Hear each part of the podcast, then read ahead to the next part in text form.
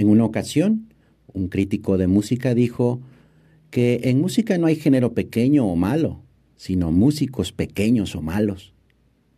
Siguiendo la misma lógica, se puede decir que no hay santidad rebajada, sino cristianos a medias. Esta idea nos puede hacer pensar si estamos viviendo la vocación cristiana que hemos recibido cuando fuimos bautizados con todas sus exigencias, o más bien estamos viviendo un cristianismo light, aguado, queriendo hacer compartir el deseo de santidad con una vida aburguesada, comodona. Hay que tomarse en serio la vocación cristiana. Ser un buen cristiano es lo que nos pide Dios. Hemos recibido la fe, somos cristianos, es decir, discípulos de Cristo. Y el discípulo procura seguir al Maestro. Ese es nuestro deseo, imitar a nuestro Señor que pasó por esta tierra haciendo el bien. Nuestra mirada, por eso, si queremos vivir bien nuestra vocación cristiana, debe estar siempre puesta en Cristo Jesús. Y de esta forma nos vamos identificando con Él. Y al ver a Jesús, podemos descubrir que la vida de nuestro Señor fue una vida de trabajo, de trabajo intenso. El trabajo, participación del poder de Dios, es apoyo de nuestra santificación. La mayor parte de nuestro día se la dedicamos al trabajo. Por tanto, si durante ese tiempo dedicado al trabajo no nos santificamos, pues no alcanzaremos la santidad en otras ocupaciones.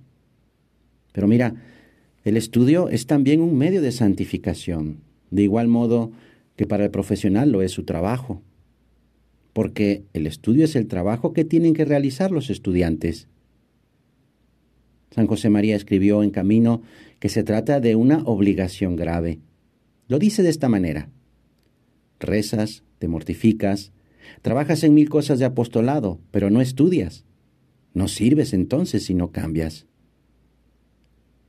Pero, ¿cómo se santifica un estudiante repasando vocabulario de inglés o resolviendo problemas de física o haciendo prácticas de química o memorizando ríos de un continente o poniendo atención en clase? Esta es la respuesta. Una persona se santifica con su estudio si lo ha ofrecido a Dios, si está bien hecho, si lo hace con presencia de Dios, si tiene rectitud de intención, si ha puesto un motivo sobrenatural. Porque estudiar no es cuestión de tener ganas o no, es una obligación que se tiene. Y cuando uno cumple estos deberes, está haciendo la voluntad de Dios. Quizá en tus clases de historia has oído hablar de Alejandro Magno. Pues bien, este rey de la antigüedad cuando heredó de su padre Grecia, en este país había muchas revueltas.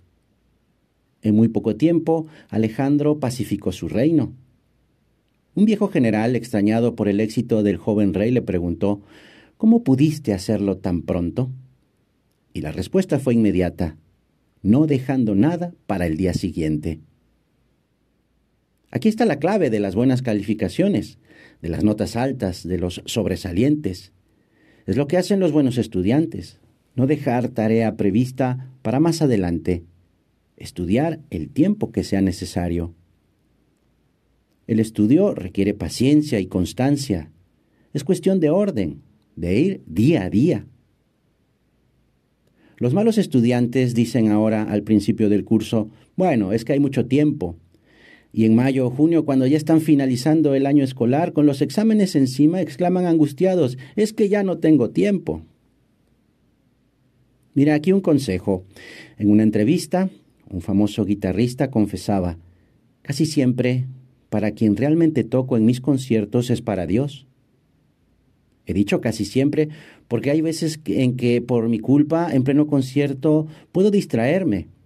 El público no lo advierte, pero Dios y yo sí. ¿Y a Dios le gusta tu música? preguntaba la entrevistadora. Le encanta.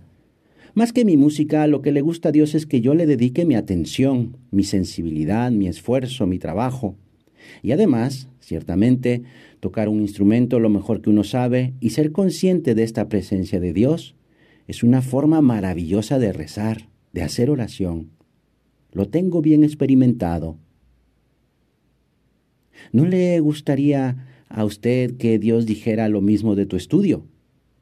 A Jesús le gusta mi tarea.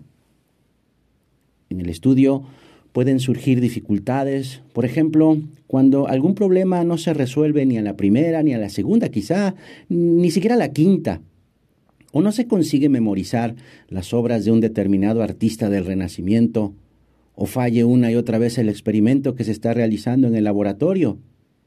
Entonces es fácil caer en el desánimo.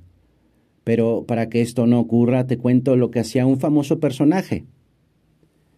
El inventor norteamericano Thomas Alva Edison, que durante su vida había patentado más de 1300 inventos, era un hombre que no se desalentaba fácilmente. En una ocasión comentó, intento ahora encontrar un nuevo tipo de pila y llevo hechos alrededor de mil experimentos. Una persona que le escuchaba le preguntó, ¿y con buen resultado?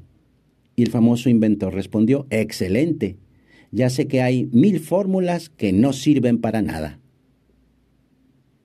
Bueno, y ahora vamos a concretar unos propósitos para que el estudio no sea solamente un medio para adquirir conocimientos y de preparación para el desempeño en el futuro de una profesión, sino que también y sobre todo sea un medio para mi santificación personal. Porque, como decía San José María, una hora de estudio para un apóstol moderno es una hora de oración.